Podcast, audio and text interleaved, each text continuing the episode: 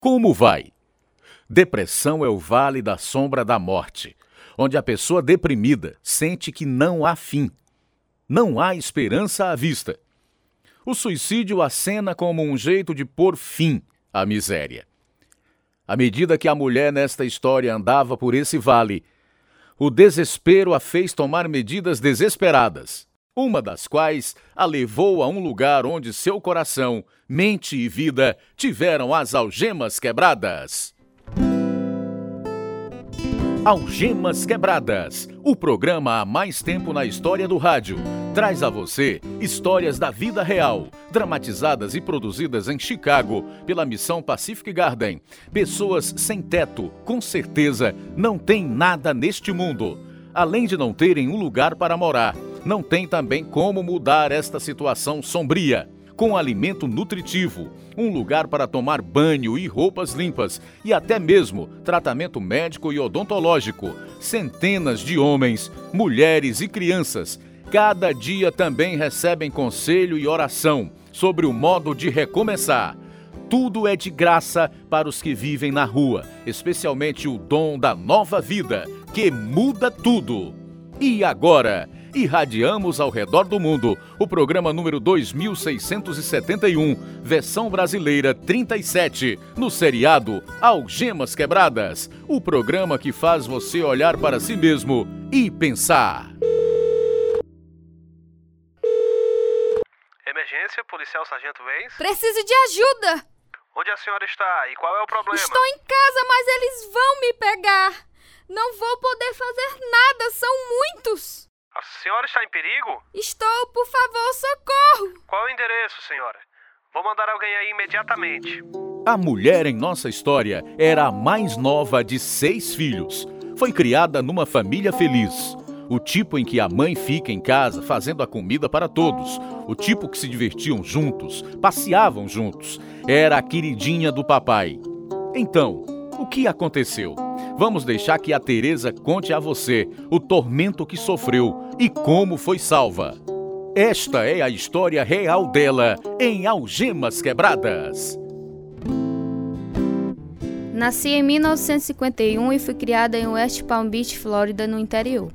Meu pai trabalhava em construção. Minha avó, que era índia Cherokee, vivia perto de nós. Nunca fui rebelde, nem em casa nem na escola. Adorava meus irmãos e meus pais. Quando eu tinha 16 anos, conheci Clay no posto de gasolina, onde meu irmão mais velho trabalhava em seu carro de corrida. Na primeira vez que nos encontramos, fomos à praia. Amo o mar. E você? Também. Quero passar minha vida toda aqui na Flórida e em nenhum outro lugar.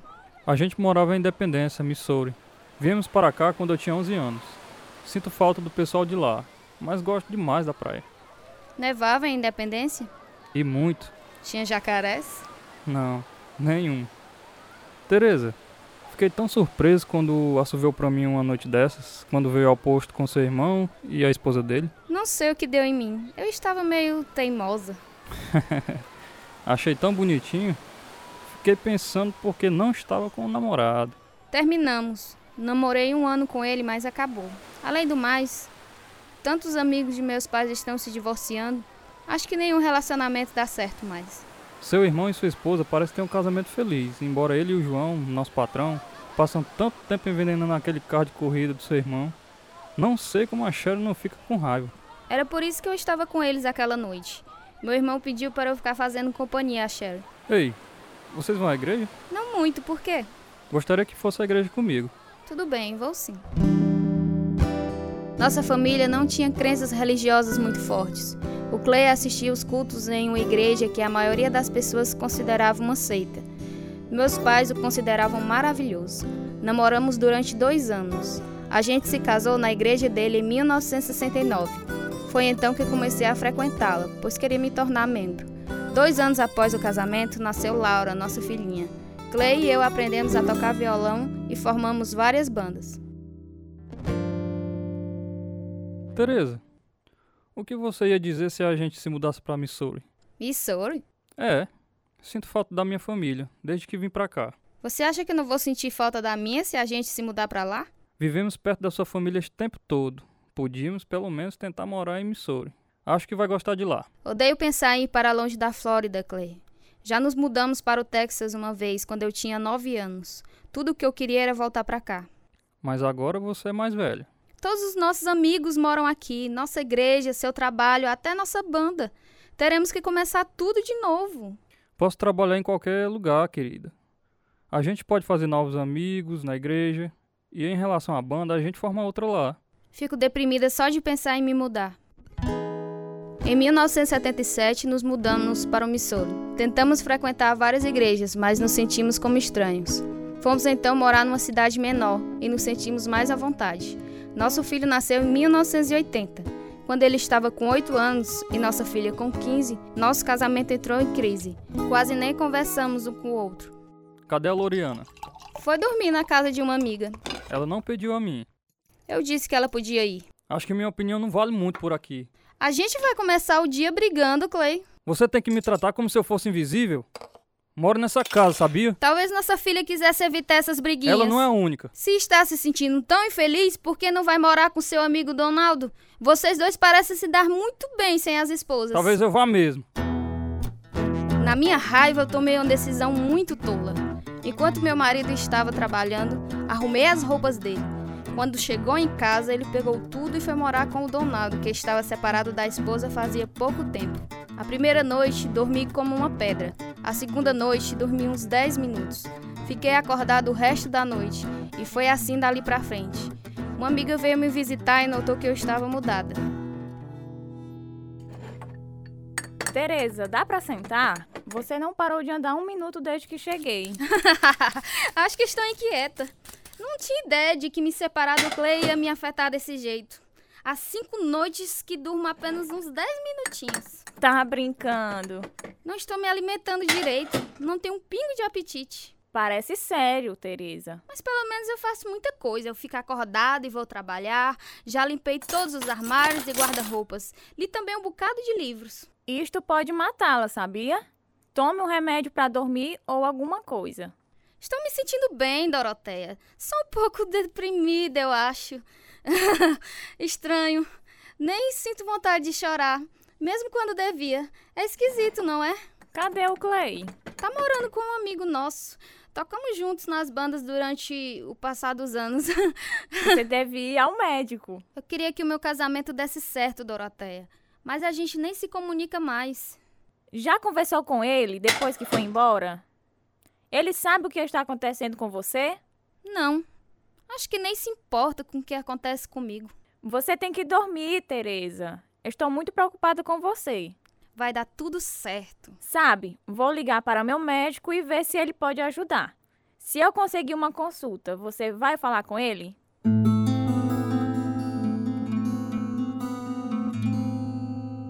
Dona Teresa, perdeu peso ultimamente? Uns 10 quilos, doutor. Ouvi que não está dormindo bem. Só 10 minutos cada noite. Não consigo voltar a dormir. Minha mente trabalha a mil.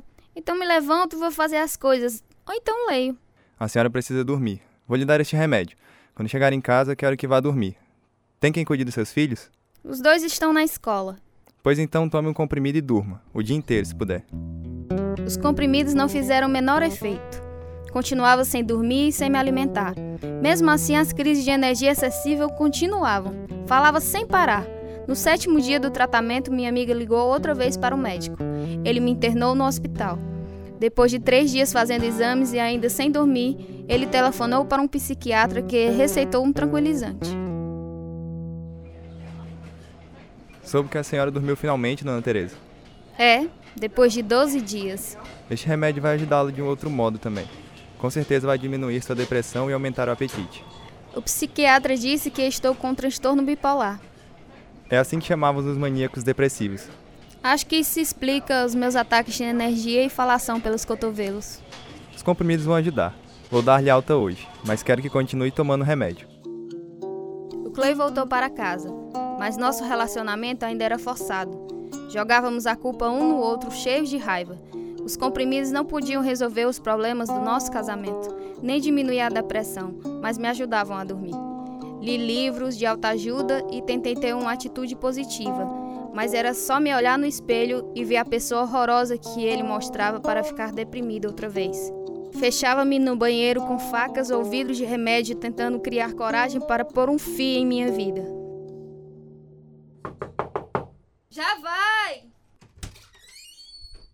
Pensei em dar um pulinho e ver como você estava, Teresa. Estou bem.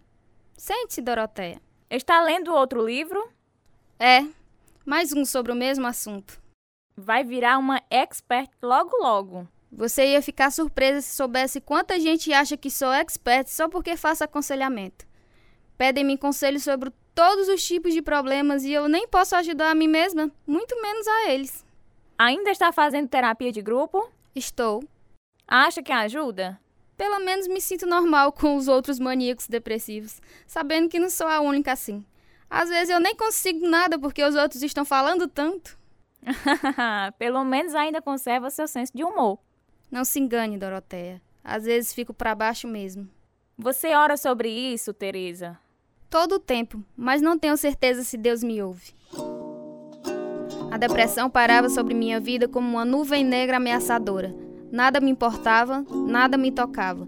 Um dia, quando finalmente consegui chorar, decidi caminhar até um parque perto de casa.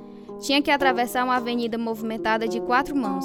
Atravessei as duas primeiras e esperava no meio da rua para atravessar as outras quando ouvi uma voz que parecia dizer: Só precisa dar um passo e seus problemas se acabam. Dei o passo com o tráfego super movimentado vindo em minha direção. Outra voz murmurou: Não faça isso. Tentei voltar, mas estava em pânico, incapaz de me mexer quando uma minivan veio em minha direção. Paralisada e chorando muito, fiquei olhando enquanto a minivan fazia uma curva. O motorista gritando palavras que não podia ouvir. Como um zumbi, alcancei o outro lado da avenida bem na hora que o carro estacionava ao meu lado e um adolescente que conhecíamos desceu dele. Dona Teresa, a senhora está bem? Estou. Vi tudo. Posso levá-la a algum lugar? Não, obrigada. Só quero ir ao parque. Tem certeza de que está tudo bem? Tenho. Está tudo ok. Oh, Deus! É tudo tão vazio. Não quero morrer, mas também não quero viver. Por que o Senhor não me ajuda? Por favor, ajude-me. Não quero viver assim. Onde esteve, Teresa? No parque. Estava chorando? Estava. O que há de errado, querida? Nada. Tudo. Não sei.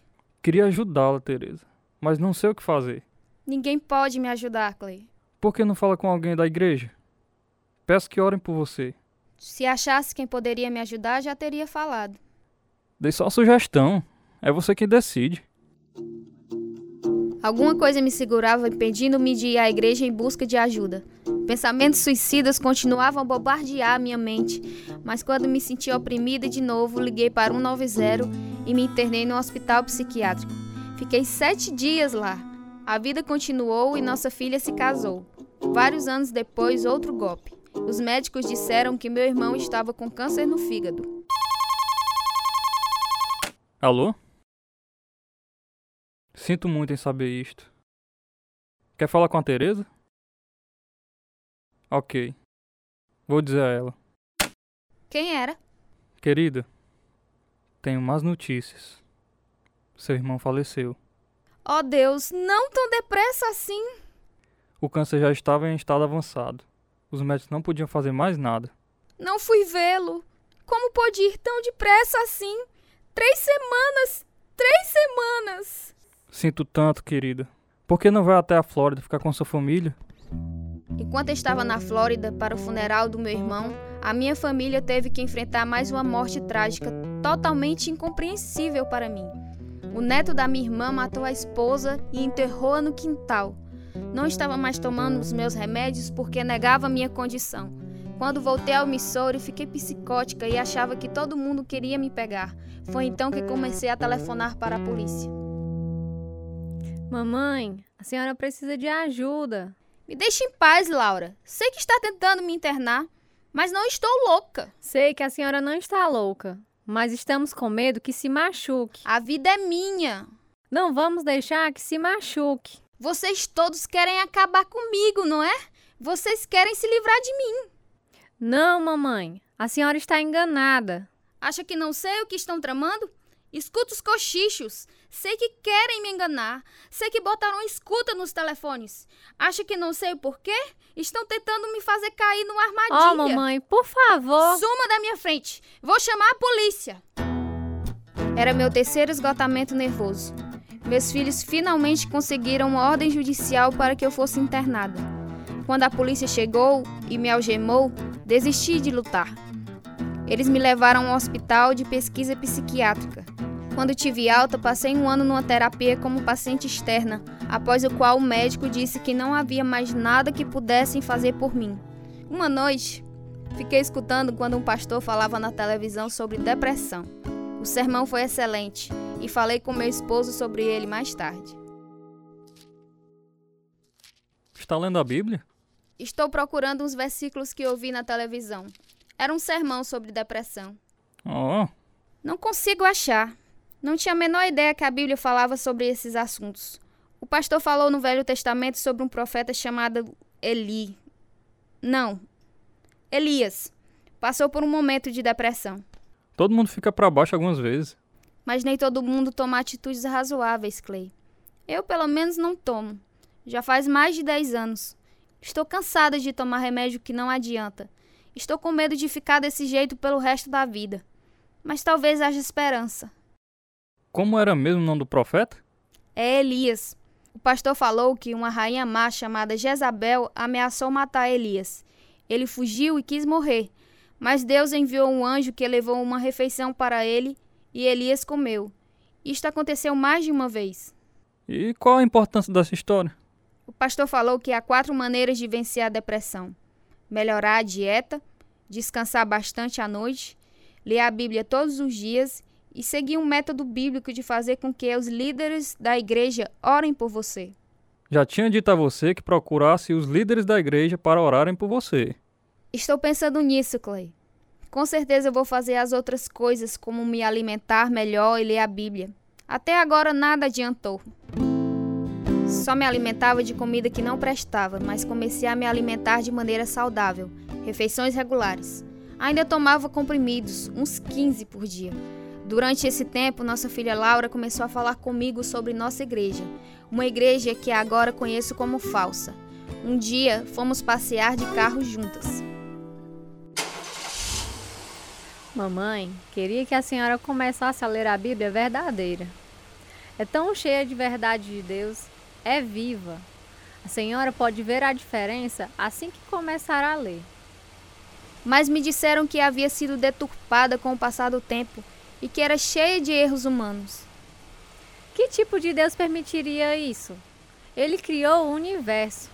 Ele é mais do que capaz de deixar que Sua palavra chegue até nós sem corrupção. E os rolos do Mar Morto provam isto. Estes escritos de mais de dois mil anos combinam com a tradução atual da Bíblia. Além do mais, como a senhora pode acreditar que os escritos deste homem sejam verdadeiros? Interessante. Leia a Bíblia e verifique a senhora mesma. Você acha que vai haver muita diferença? Vai sim. A Bíblia verdadeira diz claramente que a revelação de Deus é completa. Mamãe, ensinaram para nós que Jesus e Lúcifer são irmãos. Mas a Bíblia verdadeira ensina que Jesus é Deus, que ele faz parte da Trindade: Deus Pai, Deus Filho e Deus Espírito Santo. Lúcifer foi um dos seus anjos criados. Por causa do orgulho, foi condenado ao castigo eterno. É mesmo? Incrível, não é? Outra coisa, mamãe. A salvação não é pelas obras, é somente pela graça de Deus. Ele quer que todos se salvem, mas pode-se rejeitar seu dom gratuito da salvação. É você quem decide se vai receber Jesus ou não. Fico com medo de questionar a doutrina da igreja. Seu destino eterno depende disso, mamãe. Deus vai nos responsabilizar por nossas escolhas. Mas e seu pai? A família dele faz parte dessa igreja há gerações. E se ele estiver errado? Não vai receber a vida eterna. Vai passar a eternidade no inferno. Pensei que éramos eternos, preexistentes. Não é isso que a Bíblia verdadeira diz. Ela nos ensina que Deus sempre existiu e nos criou. Se fôssemos da eternidade passada, seríamos iguais a Deus. A Bíblia verdadeira diz que somos criados em Cristo Jesus e por Ele. A vida eterna começa quando recebemos Jesus Cristo como Salvador. É por isso que ele disse que é preciso nascer de novo. Então você não acha que a nossa é a única igreja verdadeira, não é? A única e verdadeira igreja é formada por todos quantos no mundo inteiro nasceram de novo, que receberam Jesus Cristo como Salvador. Não sabia que você tinha todas essas ideias. Não são minhas ideias, mamãe. São ideias de Deus. Ele torna tudo muito claro. Jesus Cristo, o Filho de Deus, se tornou homem, morreu por nossos pecados e ressuscitou para nos dar a vida eterna. No primeiro capítulo de João, versículo 12, está escrito: Mas a todos quantos o receberam, deu-lhes o poder de serem feitos filhos de Deus, aos que creem no seu nome. Fiquei meditando no que minha filha cria, mas não falei nada para meu esposo. Um dia, ela me telefonou e ficamos conversando ao telefone durante seis horas, debatendo o que ela aprendera na Bíblia. Sabe, mamãe, durante anos culpei a senhora e o papai por meus problemas. Mas lendo a Bíblia, vejo meus pecados. A senhora e o papai foram bons pais. Tentamos, querida. Sei que não éramos perfeitos. Ninguém é. Todo mundo nasce pecador. Precisamos escolher nascer de novo. Foi por isso que Jesus teve que morrer na cruz, a fim de prover um modo de sermos aceitos por um Deus Santo. As coisas que você diz fazem sentido. Estou lhe dizendo, mamãe. Compre uma Bíblia verdadeira e compare com a que a senhora tem. Vou comprar. Gostaria de ler também o livro que você sempre fala. Eu levo para a senhora assim que acabar de ler. Quando meu filho me viu lendo o livro que Laura havia me dado, concordou com a irmã. Não muito tempo depois disso, eu e a Laura fizemos uma feira de cacarecos. Quatro pessoas diferentes nos convidaram para visitarmos a igreja deles. Peguei um dinheirinho com o que apuramos na feirinha e fui a uma livraria evangélica comprar uma Bíblia verdadeira. A vendedora nos convidou para visitar a igreja dela também. Naquele domingo, fui com Laura, o esposo e os filhos à igreja. Fomos também para um estudo bíblico que o pastor estava fazendo. Vamos ler Efésios capítulo 2, versículos 8 e 9. Porque pela graça sois salvos, por meio da fé, e isto não vem de vós, é dom de Deus. Não vem das obras, para que ninguém se glorie. Somos salvos pela graça, através da fé. Mas fé em quê? Na morte sacrificial de Jesus. Muito bem. Jesus é o Cordeiro de Deus, o nosso substituto na cruz. Éramos nós que deveríamos ser crucificados, porque todos somos pecadores. Deus diz que o castigo pelo pecado é a morte. E sem derramamento de sangue não há remissão. Por isso, Jesus pagou o preço por nós. Deem uma olhada em Romanos capítulo 3, versículo 25. Jesus ao qual Deus propôs para propiciação pela fé no seu sangue. Porque o sangue dele era tão especial. Porque não nasceu da semente do homem, mas de Deus. Exatamente. Romanos capítulo 5, versículo 19 diz: Porque, como pela desobediência de um só homem, muitos foram feitos pecadores, assim pela obediência de um, muitos serão feitos justos. Isto é crucial. Por isso Jesus morreu por nossos pecados por que vocês acham que Deus fez da salvação um presente? Bem, porque não podíamos ganhá-la e ele quis nos mostrar o seu amor. Isto mesmo. É um presente muito especial, não é? A vida do seu filho em troca pela remissão dos nossos pecados. Nisto está o amor. Não em que nós tenhamos amado a Deus, mas em que ele nos amou a nós e enviou o seu filho para a propiciação pelos nossos pecados. É o que diz 1 João, capítulo 4, versículo 10. O que mais? Porque Deus fez da salvação um presente. Para mostrar seu poder. Muito bem. Você não vai para o céu através de suas boas obras. É unicamente a obra consumada de Jesus Cristo na cruz que nos faz entrar na presença de Deus. E que presença assombrosamente maravilhosa! Porque somos feitura sua, criado em Cristo Jesus para as boas obras, as quais Deus preparou para que andássemos nelas. As boas obras são evidência da sua salvação. Minha alma árida e sedenta absorveu a água viva naquela noite, a verdade que me libertou. E o pastor me mostrou como orar pedindo a salvação. Não disse nada ao meu marido, tinha medo que ficasse com raiva. Eu estava certa. Está me dizendo que saiu da igreja? Estou dizendo que sou salva e que nasci de novo. Amo Jesus, Clay. Ele mudou minha vida. Não posso acreditar nisso. Por quê?